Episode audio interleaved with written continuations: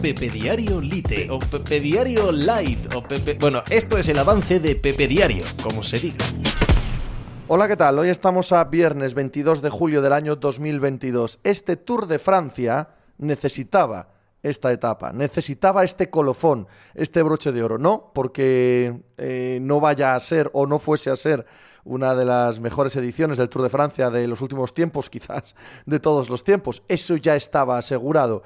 Pero esta guinda, esta guinda magnífica de la victoria de Vingegaard sobre Pogachar, de dejarle en las eh, cuestas de Otakam, esta exhibición alucinante de todo el equipo Jumbo Visma, este, esta absoluta e inolvidable exhibición de Bud Van Aert escapado desde el kilómetro cero prácticamente del Tour de Francia, ¿eh?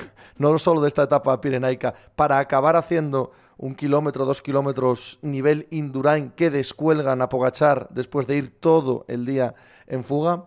Ver todo junto, todo unido, la caída, bajando espandeles, tanto de eh, la casi caída de Vingegaard, la caída de Pogachar, Sumadlo todo y nos queda la gloria absoluta de una edición completamente inolvidable, encapsulada en una etapa maravillosa, fantástica. A cualquiera que nos gusta el ciclismo, a cualquiera que nos gusta el Tour de Francia, lo que vimos ayer se nos quedará grabado para siempre en la memoria. Pues de eso y del resto del deporte, en un sentido global, en un sentido mundial, hablamos hoy como cada día en Pepe Diario. ¡Hala! Hice hacer algo por ahí.